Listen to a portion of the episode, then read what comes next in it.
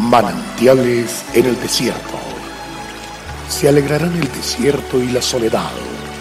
El yermo se gozará y florecerá como la rosa. Bienvenido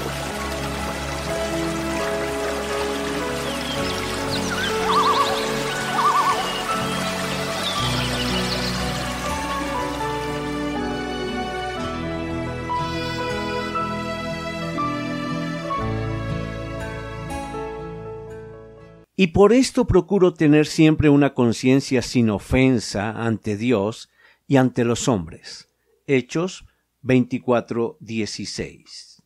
Vivir dominados por alguien o algo es esclavitud, de manera que cuando ofendemos a Dios o a otra persona y como que nos quedamos quietos, caemos en esclavitud de lo que hemos hecho, pues difícilmente se puede olvidar lo cometido sin antes haber arreglado cuentas con la persona a quien le ofendió. Es demasiada esclavitud el haber ofendido a Dios o a los hombres y permanecer aún sin tener la conciencia libre y tranquila y seguir viviendo como si no se hubiese hecho nada. Aunque muchos de nosotros sabemos arreglar cuentas con Dios, pero no con nuestro prójimo, de ninguna manera esto se puede decir que las cosas ya están bien por haberlas dicho.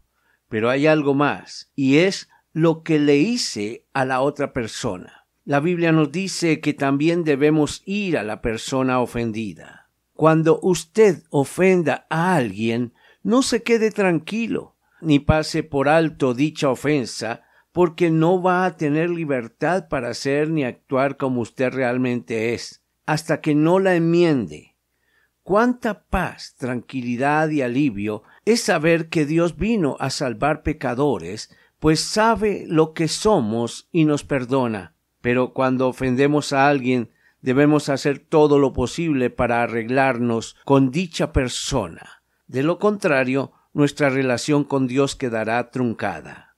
Muchas veces no se pide perdón porque se cree que la otra persona tiene la mayor parte de la culpa aunque esto puede ser verdad, nunca lograremos disfrutar de completa libertad. Siempre habrá algo en el corazón que no nos dejará sentirnos bien hasta que no cumplamos con nuestra responsabilidad. San Pablo nos enseña la regla de oro que podemos aplicar a través del perdón, cuando nos dice No seas vencido de lo malo, sino vence con el bien el mal el argumentar que la responsabilidad de la situación es de la otra persona es sólo un sedante para la conciencia que además de ensuciarla no podrá dejarnos en plena libertad. Otros también se abstienen de pedir perdón por orgullo. Lo que esto hace es endurecer cada día más el corazón, mientras que la humildad produce honra. Padre, te ruego que me guardes y me guíes para tener una conciencia limpia. Hoy me despojo de toda argumentación y me dispongo a pedir perdón y perdonar y de esta manera ser libre en tu nombre. Amén. Dios te bendiga y avanzamos en victoria.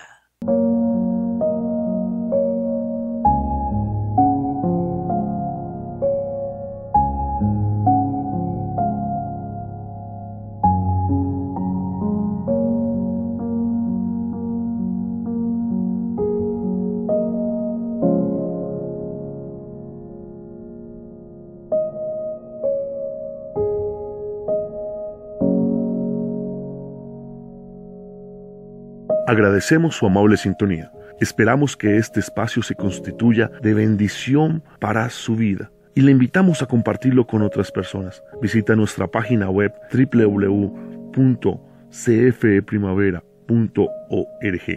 Mañana el pastor Daniel Machuca estará de nuevo con un mensaje de aliento en este espacio Manantiales en el Desierto.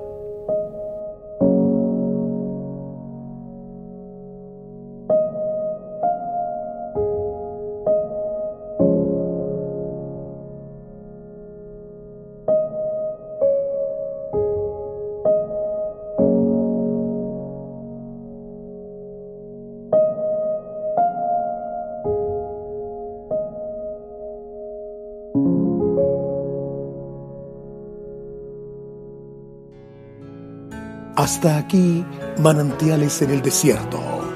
Será muy grato estar con ustedes mañana en una nueva entrega de Manantiales en el desierto.